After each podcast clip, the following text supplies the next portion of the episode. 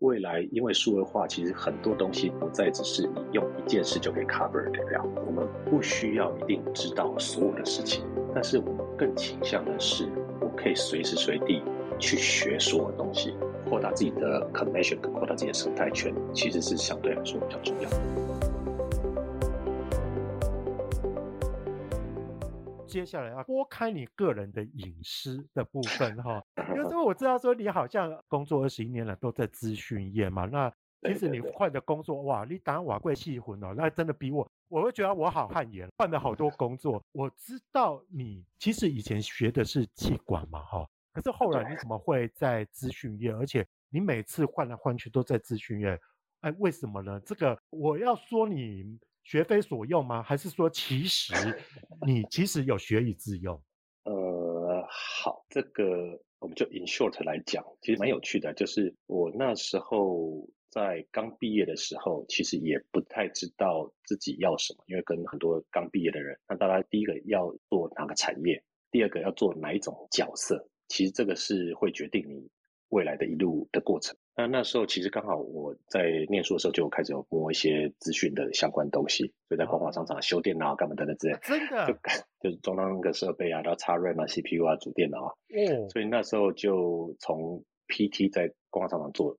然后后来呢要进的产业就觉得好像其他你说要进金融业，会计念了好几次，应该不适合念金融业。然后你要做什么传产，好像我其他产业我也不是那么熟，那所以就。因为中国电脑嘛，好像走资讯业是比较适合的。那因为那时候也念的学校也没有机会去一些大公司了，所以就先从一个本土的资讯公司开始做起。是，是，是。那资讯公司开始做起，就刚好也有机会再进了两间的，就是外商公司。那那两间外商公司的历练，我觉得其实分享一下这个过程啦。那为什么都在资讯业界？一个就是我从本土公司开始学到的是金融产业，因为我那时候负责的是金融客户。那负责金融客户开始了解哦，原来金融客户虽然是咨询公司，但是他金融客户要卖硬体给他，从最小的客户那时候卖什么？卖 modem，就是那个年代两千出头年的时候，那时候很多公司在卖 modem。历史名词了，对，你刚刚讲到光华商场，我讲到那个，我觉得说哦，好好好，让我真的有一个回忆杀的感觉，对对，那时候我就卖 modem。然后卖 modem 完了之后，就开始跟客户，因为那时候学长姐都教说，你要跟客户聊天，你要知道客户的需求是什么，那你要想办法能够当资讯长的好朋友或者顾问，再去协助他们未来应该做哪些事情。所以那时候我一个老板教我说要做这个，但是刚开始从小兵的时候完全不懂，就是想说好啊，那既然这样，我们就多多去跟客户聊天。那我也很很谢谢我当初第一份工作的那时候一个总经理，那他号称就是把我们那个公司当做黄埔军校在做 训练。对，他是每天早上我们一开始是快六点五十到公司，那跟公司老板做 review，然后 review 完了之后大概七点半开早会，开早会开到八点半，然后开始上班。早上就是开会。然后呢，下午跟学长姐去抠客户，抠完客户之后，下午五点多回来，然后吃饭完之后，我们六点开始上晚上的产品训练，上到晚上十点。然后礼拜六、礼拜天呢，就是总经理会帮我们开一些软性的业务技巧。然后每次呢，那时候就是每一期就每半年一期，招收大概三四十个人。然后这样训练完之后，每期就会只剩下大概几只猫而已。所以第一份工作就是这样，把我们那些人的韧性磨出来。啊第二份也是因为这样子有个机会进那个一个外商，就开始负责，也是负责金融业。但是呢，从负责金融业的业务，我开始去了解到那种较大的外商，他在做的是如何去做企业级的跟客户的 engagement，应该说沟通或者是协助跟访谈。所以这个是我觉得第二份工作给我比较大的转型，而且更深刻去了解说。每个企业，这样金融业里面，它要的系统是哪些？它为什么要这个系统？这个系统跟另外其他的系统彼此的关系是什么？像银行就是存款、放款跟汇款是它的核心系统，那相关其他的 surrounding system，它的交互关系是什么？所以这第二份工作我学到的。第三份工作呢，我那时候做的就是，就刚好有个机会，从原本金融业务，然后开始转到做服务团队。那服务团队有做一个团队是做顾问服务销售，另外一个团队是做一些公司内部的有什么 call show 啊，然后基础维运啊等等之类。所以那时候在带这些的时候，就开始搭上了云端转型之潮，然后就跟客户谈数位转型，再跟客户谈大数据分析，再跟客户谈 AI 人工智慧怎么去导入到企业使用，再甚至谈到一些资讯安全，还有一些公司内部的协作如何去加快或使用。然后，所以第三份工作呢，让我觉得蛮有趣的是，我做到了是各个不同产业的理解，因为我本来只是看金融嘛，后来开始看了制造业啊、零售业啊、医疗业。各个产业其实它蛮有趣的，是每个产业在针对数位转型，它想要的是什么？那有的时候并不是他台面上想要的，而是他 personal 想要的什么？有些 CEO 他台面上讲的是一件事情，但实际上他真的想要的跟台面上讲还是有一些落差。那怎么符合公司利益跟个人利益？其实那时候就是我们在做的时候需要去想的。所以在那个第三份工作，我们除了了解各个不同产业之外，我觉得另外一个更重要的是，在这份工作，我觉得我的 key takeaway 就是我学到的是如何做一个本来是 enterprise engagement 企业的协作，但是另外一个是顾问式的销售。我觉得这个是这几年我们看到大家比较欠缺的点。然后再来就刚好这个机会完了之后，中间休息一段时间嘛，我才到第四份工作做资讯安全。那资讯安全也是我觉得，因为疫情之后数位化的程度，我们必须要接的更多的是在所谓的资讯安全。那资讯安全太广了，所以我那时候也刚好碰到这个公司来去做资讯安全，在针对第一个阶段身份的东西。那所以我觉得这个也是蛮有趣，而且这个公司也刚好是一个不同的，因为我们都只讲外商外商，但是这个外商其实它母公司在以色列，所以以色列的 culture 跟 type 其实蛮不一样，也蛮有趣的一个学习了。对，哇，我觉得刚刚从 Albert 哈一路讲到，我应该要说心路历程吗？还是说他的成功方程式？你就可以发现说哈，其实一个成功人士的一个养成真的是得来不易哈。他刚刚其实让我觉得蛮感动的，有一点就是说，他虽然念的是企管，可是他那时候对资讯有兴趣，那于是呢，他就到第一线里面去，就是说到光华商场去。其实 Albert 让我们学到有一点哈，我觉得也值得跟所有年轻朋友去分享的，就是说他每换一份，其实都有 get 他的价值。因为像他刚开始来讲到说，第一份工作，我那个老板讲得很客气，是黄埔正规军。我我在想，就是个集中营，那个真的，我觉得说啊，那个真的是爆肝。那所以说留下来，真的觉得是人中龙凤才有办法。过程当中，他其实压缩了成长之后。到第二份工作之后，他开始知道说消费端开始知道说使用端的一些需求，但他第三份工作，我觉得或许我现在自己也是一个中高阶经理人啊，他会发现说，他有时候他讲的理想跟他个人想要的是不一样。的确，我们常常就是说，在面对客户或面对老板的要求的时候，哈，你必须要有那个敏锐度，或者说你必须要去知道到底客户他真正内心底层。真正的需求是什么？我觉得这个很需要社会经验跟一些阅历才有办法去解决。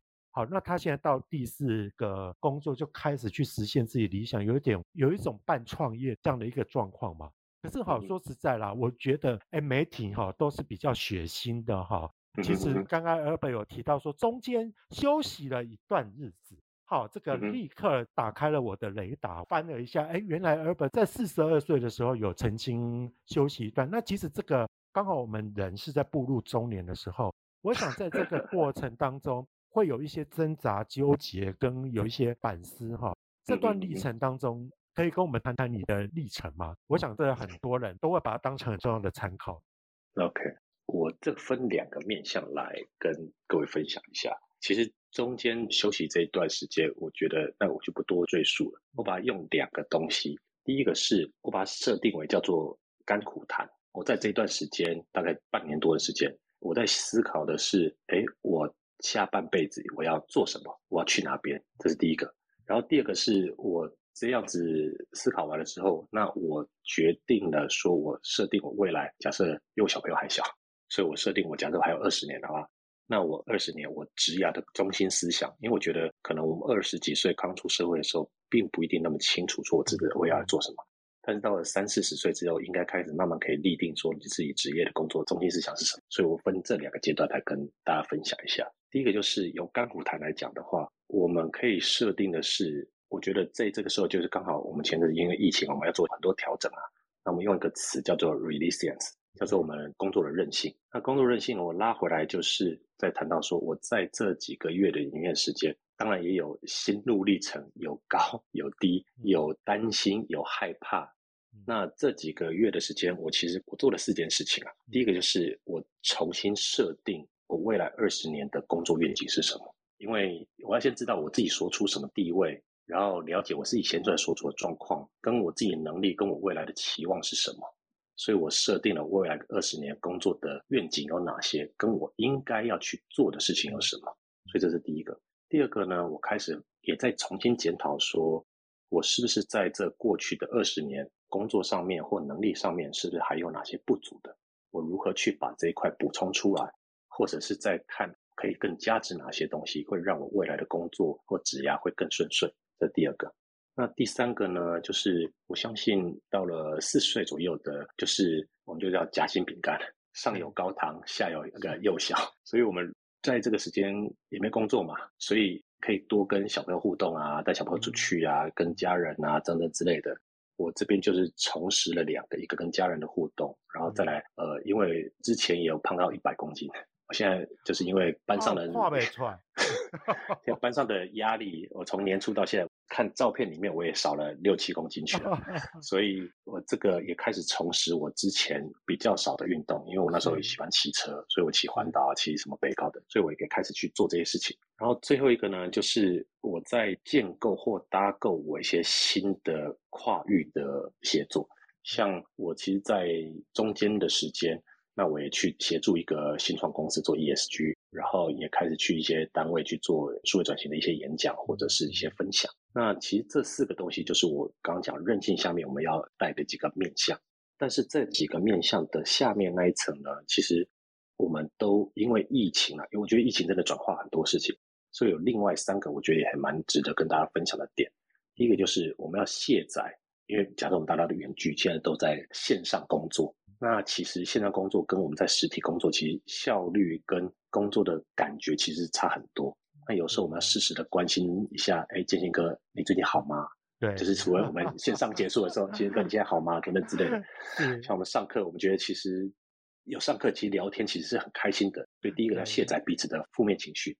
那第二个就是我们加载一些正面的互动跟开心。例如说，我们现在就是学校上课要打球啊，要庆生，要干嘛等等，大家有更多的交集的地方，会让大家比较开心一点点。第三个，我们也要人要去试着思考，说我因为这样子之后，我真的人生的目标跟都是都要重新想。所以我还有没有哪些的？就像我们上个礼拜老师也特别讲了个第二曲线，那这也跟我之前在想我的工作职涯的时候，其实我在 build up 我第二、第三曲线。要不然的话，未来因为数位化，其实很多东西不再只是你用一件事就可以 cover 得了，而是说你要第二个、第三个。因为我们现在都讲跨界的人才嘛，所以你第三个要移动你自己个人的心智点。这个是第一个，我简单分享我的甘苦谈。那第二个是，那当然中年失业嘛，四十二岁看这个事情其实蛮可怕。那你也不知道说到底是危机还转机。其实说实在，你说现在回过头来看，应该会两年前的事情，现在可以侃侃而谈。但是那时候就是心里面犹如走钢索般都会怕嘛，因为小朋友还小，然后未来还那么长，那到底怎么样？到底是危机还转机？所以那时候我也重新解构说我个人职涯的一些中心思想，我到底要做什么？当然，我产业面我都是跟大家学习嘛。但是以资讯面来说，我应该还算就是稍微比较工作比较久，对对，所以我那时候解构了我自己未来的二十年，我想要琢磨的点是什么？第一个，我觉得最重要的就是沟通。那你要如何有效的沟通，跟好的沟通，可以让你的中心思想跟思维，可以让大家可以接受，甚至可以跟着你一起成长跟茁壮。所以沟通，我把它称之为叫 management dashboard。嗯，我要有一个 dashboard，可以让大家很清楚知道，嗯、不管是用讲的，或者看到数据资料去呈现。所以这是中间的核心思想。那外面有三只脚，然后第一只脚呢，就是我现在工作的产业，就是资讯安全。因为未来二十年，肯定资讯安全绝对是只会多不会少，所以这是我第一只脚。那第二只脚呢，就是在沟通上面。那我除了治安之外，我刚讲一体的两端嘛，所以我一定要看的是哪些数据可以支撑得了我这沟通是有效率的。嗯，例如说我用 AI 的方式，我用 RPA 的方式，或用大数据的方式，我怎么去支撑我的论点？所以这是我第二个，我也还在看资讯也看的数据的东西。然后第三个呢，就是这几年在我要离开之前，二零年我也在看到的是说，到底 E S G 什么？突然怎么感觉这这个词突然冒出来？那也听不懂。E 啊、uh, environment，S S 呃 society，然后 G governance，对，那到底是什么？所以后来发现说，哦，其实讲最初的根本就是因为我们就是二零一三、一四年那时候高考开始讲说地球暖化嘛。对。那因为这样，我们很多东西我们应该减碳呐、啊、零碳呐、啊，我要节碳呐、啊，我怎么去做到这些事情？所以二零三零年、二零五零年、二零四零年都有很多的企业说，他要在这二零三零、四零达到零碳排的目标。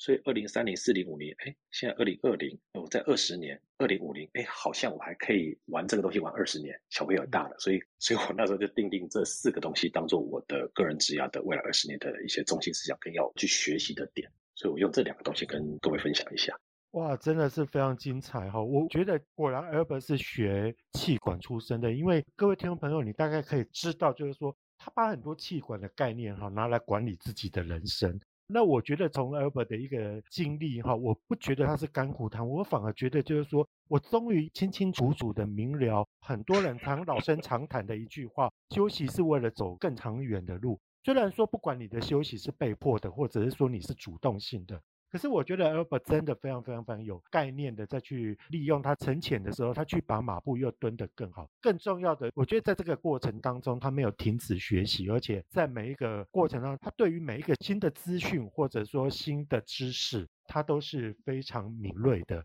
就包括刚刚在讲的 ESG 的概念，或者说资安的概念，他才能够赶快再利用这个短短几个月的一个休息的时间，可是把他的人生 define 得非常好。然后我觉得。真的是非常的了不起，就这个我自己都觉得佩服，因为我今年也要过五十岁生日嘛，然后我就会觉得说，哇，万一在这个时候突然人生有一个转变的时候，其实年纪越大，去承受转变的那个整个资产是越小的，那个风险的抗压性是越小的。可是我觉得今天跟 Albert 聊，我觉得自己是得到蛮多的啦。不过哈，我们这个节目有点坏哈，就是说我们都还是会告诉人家说，呃，我觉得啦，每次听成功人士讲成功学哈，我刚刚都老生常谈，而且都老掉 牙，我们都想要换个方式，就是说哈，来谈谈，就是说每个人的失败学啦。我觉得本来每一个成功的背后是用非常多的失败去堆叠上来的嘛。相信你也有一些大大小小、零零星星的失败，你有没有印象比较深刻？就是说哈，那大概你会觉得说啊，这个事情我讲好，你刚刚纠结、午夜梦回的时候，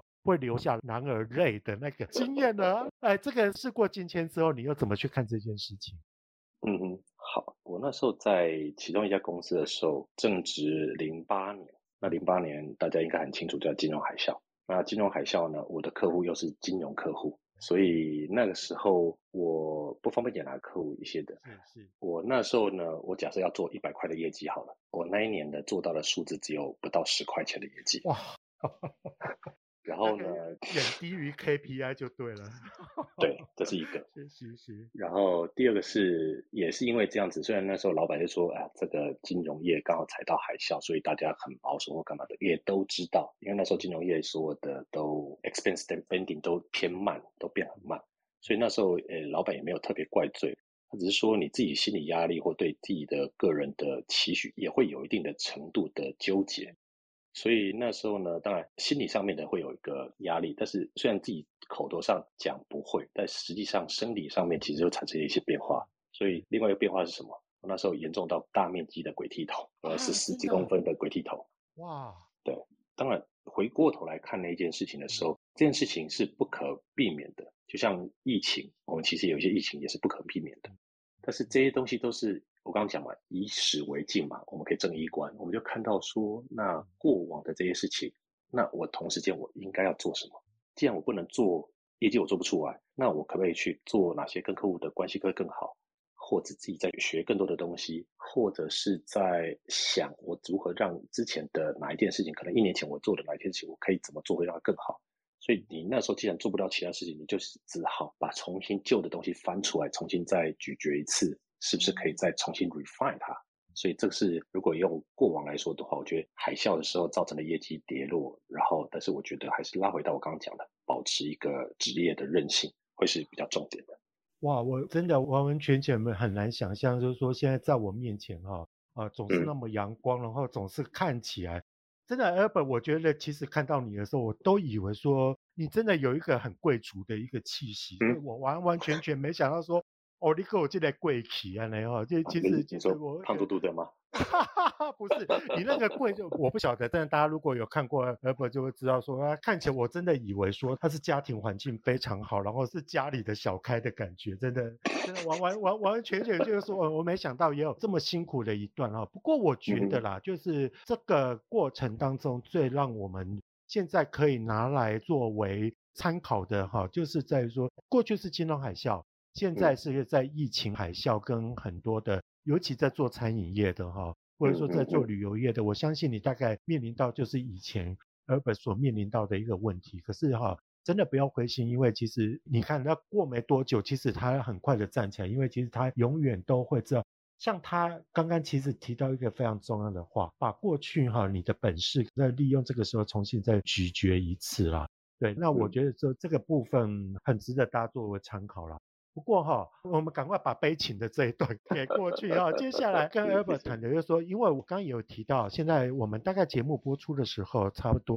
是七月初，那很多新兴的学子也大概要投入职场嘛。那我相信就是说哈，因为科技的进步，还有包括刚刚其实也提到了几个，我个人认为未来的几个新鲜学出现，就包括 ESG 的人才会出现。啊，包括刚刚其实 Albert 有提到的地缘政治这方面，那之前的话，包括数位转型，这几个都是让我觉得说，在这一波哈时代或科技的进步当中，会出现的新人才或新显学。那其实世界经济论坛在今年一月的时候，他就有发现说哈，哎，这回到 Albert 的本意，他说现在全球还缺乏三百万名的专业网络人才哈。那你觉得就是说，不管是治安也好，或者说网络人才也好的话，哎，假设现在在旁边收听的这些听众朋友，他有意识要转型，或者是说要刚刚加入这个行业的话，Albert，你会觉得说他们怎么样去 prepare 好自己的本事呢？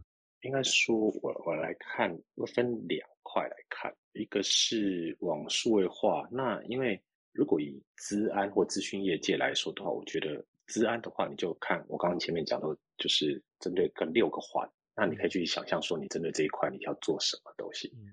然后第二个是说，那是比较偏技术面的，但是第二个是说我如果在看到，因为之前我也跟一些学校在聊过，未来数位化其实它带动的是你都用数位的工具去跟别人做协作，那个一定是未来的世界。那未来世界呢，其实就 look and feel。就是你跟客户的接触点，第一个就是 look and feel，我们以前叫做 U 叉跟 UI，user interface 跟 U user experience。UI 对对。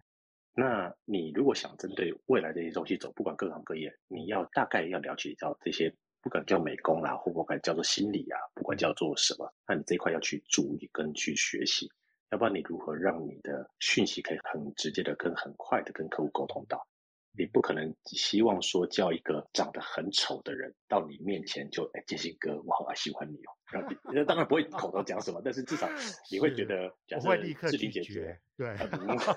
智力解决到你面前讲建兴哥，我好喜欢你，那你知道会马上跟他握握手什么？所以你要如何让你的东西可以更易于客户接受？所以你 look and feel UX UI 这块要去学习。但是另外一个东西，我们在讲的是心理学，因为很多东西就是以前大家觉得念心理学的没什么人要嘛。但是现在在数位化的时候，你每做什么事情都要探索客户的心理是什么，你怎么样可以让客户比较容易接受你？所以心理学这个也是另外一个可以当做几个选修课程去多 study 的。然后第三个就是这几年大家很常去讲的一个叫 change mindset，就 growth mindset，是就是我们要提升我们自己的一些心理素质层面，去看到新的，让每个人每天都可以成长一点。所以我觉得这几个点是，不管是资安人才啊，或科技人才，或者是各个行业的人才，大家应该去 shift 的一些新知点的 points。我觉得 Albert 给我一个好新的一个概念，我本来以为说它是一个非常 skill 的一个行业，可是没想到就是说它对于设计，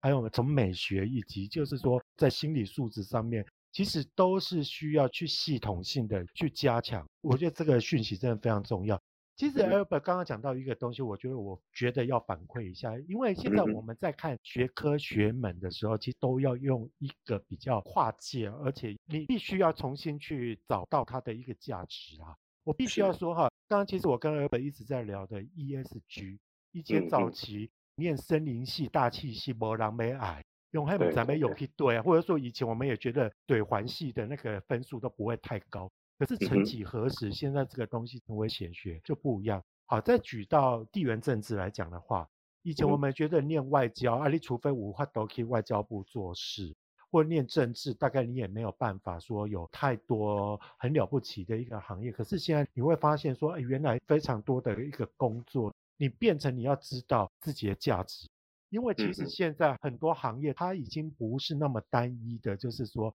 你咨询要就是只需要咨询的。你没看现在不管是台积电或者说其他，我们知道拿 Google 来讲，它需要的人才其实非常的多元，就看你怎么去整合。对，所以我觉得现在不管是年轻学子啦，或者说现在你对于你的人生在转折的时候有一点点彷徨迷惘的听众朋友，其实。重新就像刚刚 Albert 有提到，重新去咀嚼自己的专长哈，我觉得这非常重要。不过哈，最后我还是要问 Albert，就是说，哎，其实有时候我们常常啦，做一个行业做久了，都会有一点后悔说，说啊，我当初早知道，我就不要加入这个行业。拿我自己为例子啦，就是说，等一下再请 Albert 谈谈你的心路历程。像你知道吗？我高中念的是理工。可是那时候我就非常的不喜欢理工，嗯、但是我那时候我是高雄中学的啦，所以那时候其实南部的学生也大概都觉得，我妈那时候就跟我讲说，你没有给我去念医，我已经原谅你了，所以你最起码第二类主要去填。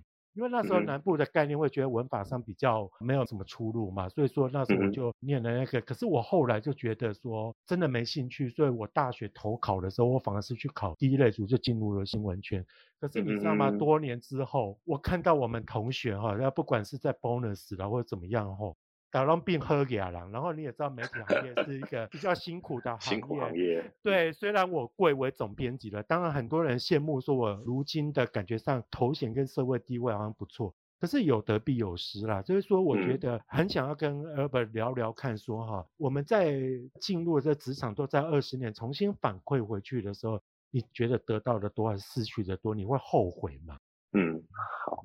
我如同金星哥一样。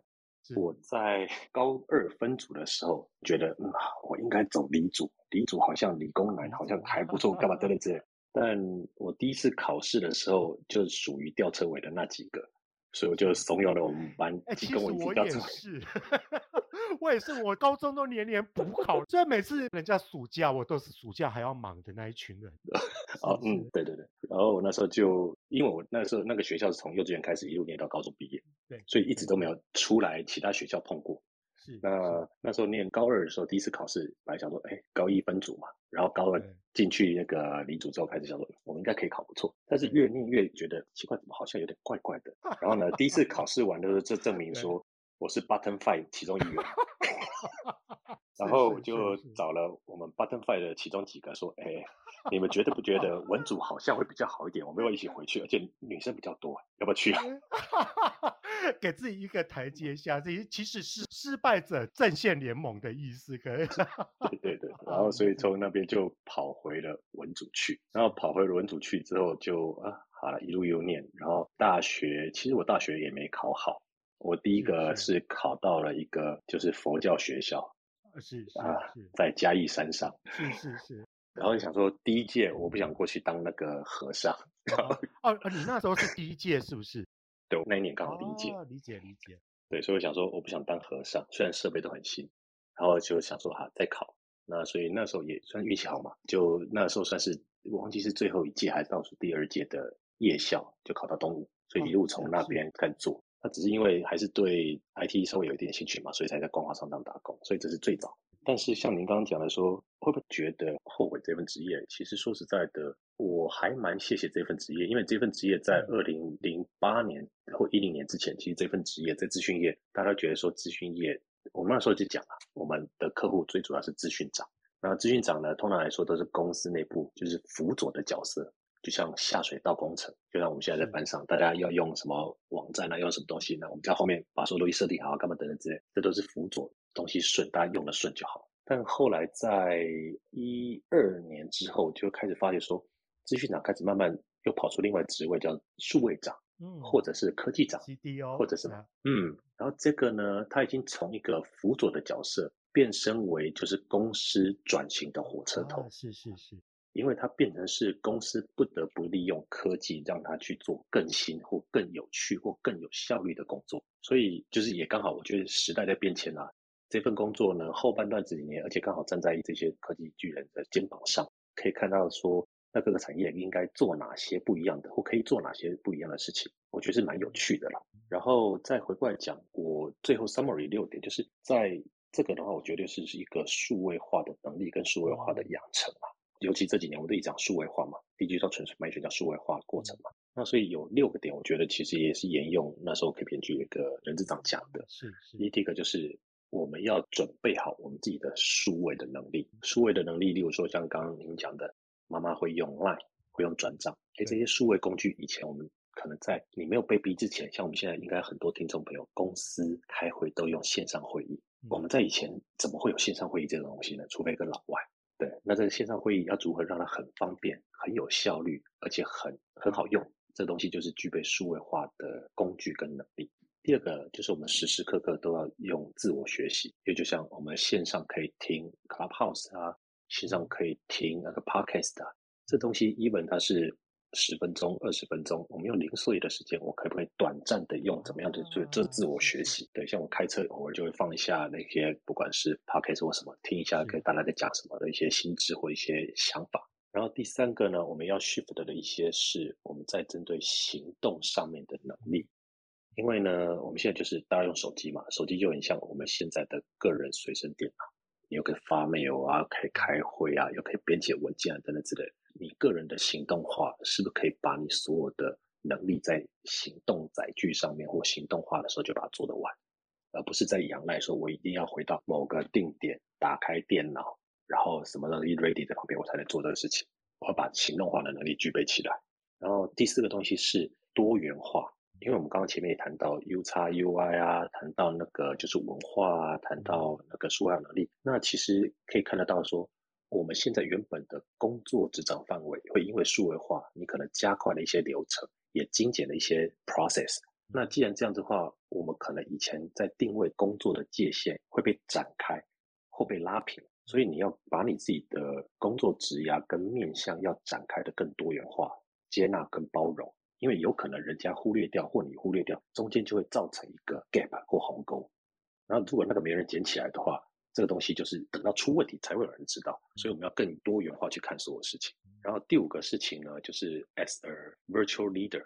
所谓 as a virtual leader，就是因为我刚刚讲，既然数位化的东西，我们会有一些灰色地带是没有人去捡起来的，那你就要适时的站出来去讲，哎，可能哪些东西可以怎么做会比较好。它并不代表说你一定要抢出头，而是你做这件事情的时候，可能一方面是 demonstrate 你个人的 leadership，二方面是加速你自己的 learning path。那最后这一件事情是因为数位化呢，很多东西因为不清不楚，所以当然也会有一些 integrity 的问题，就是我们针对 control compliance 啊，就是管理跟稽核的角度。那我们因为数位化，也不要太有太多东西，我们去借由这些去做一些藏私的事情。所以我觉得这六件事情是数位能力，在未来大家如果要往这一块，或跟我一样走资讯业的话，我就认为应该是不管资讯业，资讯业一定要具备这六个。那如果其他产业的话，其实也可以参照这六个去转化他自己的一些事情。然后最后我分享一句话，就是